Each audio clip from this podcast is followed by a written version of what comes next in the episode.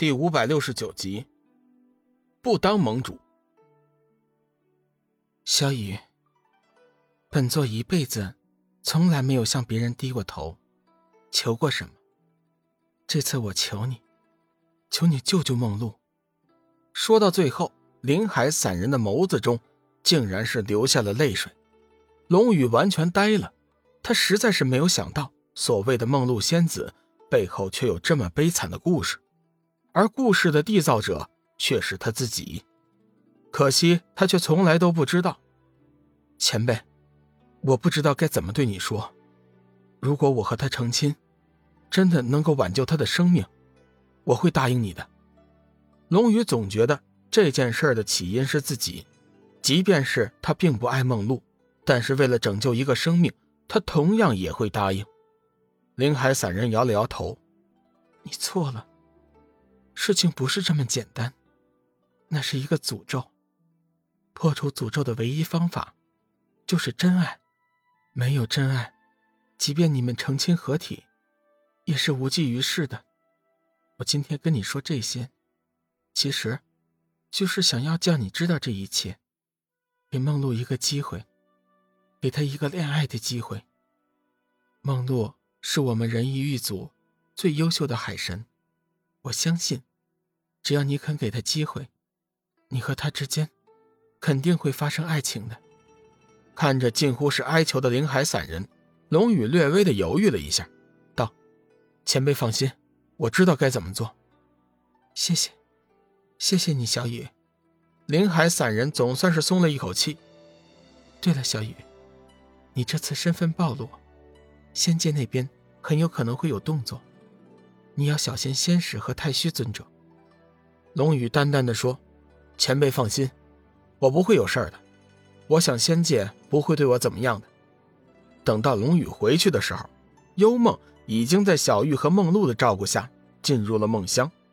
仔细检查了幽梦的身体后，确定无事了。龙宇和小玉才一起回到了自己的别院，梦露则坚持留下来照顾幽梦。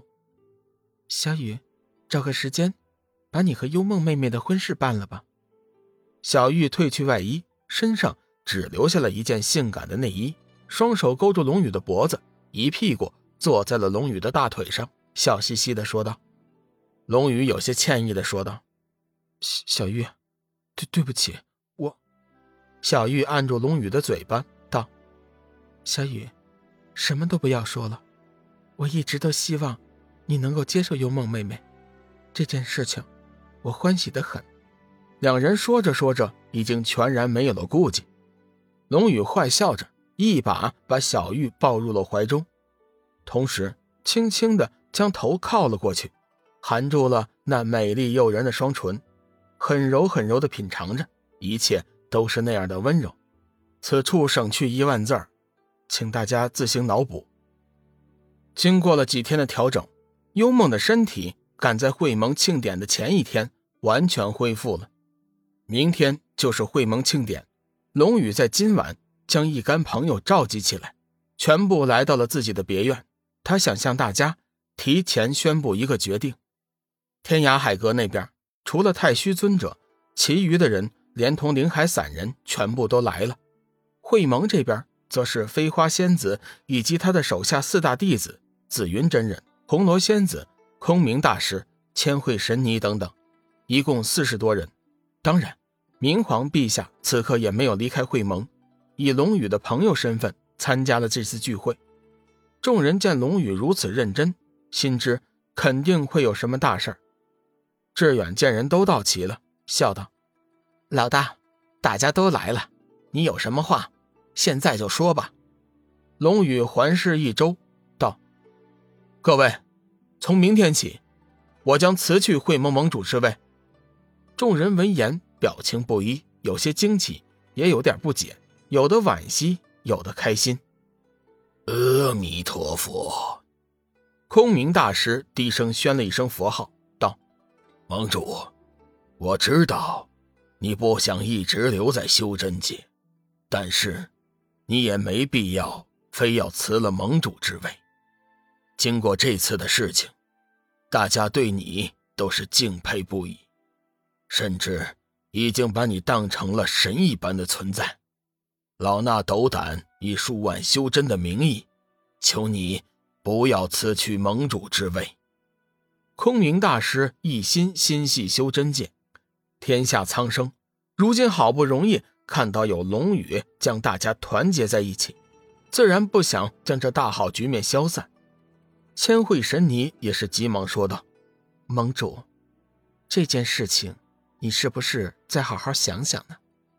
现在整个修真界，对你都是十分的拥护，如果你执意离开的话，岂不是？”叫大家寒了心吗？飞花仙子也说：“小雨，你自己的主意你自己拿。说实话，这次如果不是你，我想我们大家都已经完了。不管你做出什么样的决定，我们缥缈阁都会支持你的。即便你离开了修真界，不再担任盟主，我们缥缈阁上下也会一直当你是盟主。日后。”若是有用得着我们的地方，只要你招呼一声，我们绝不含糊。一时间，众人纷纷出言挽留。龙宇沉声道：“各位，你们都是我龙宇的朋友，我知道你们不想我离开会盟。不过这件事情，我已经想得很清楚了。黑暗之渊在短时间内绝对不会再有办法出来，修真界也就平静多了。我还有好多事情需要去做。”会盟的事情我已经无暇顾及，你们自己商议着去处理吧。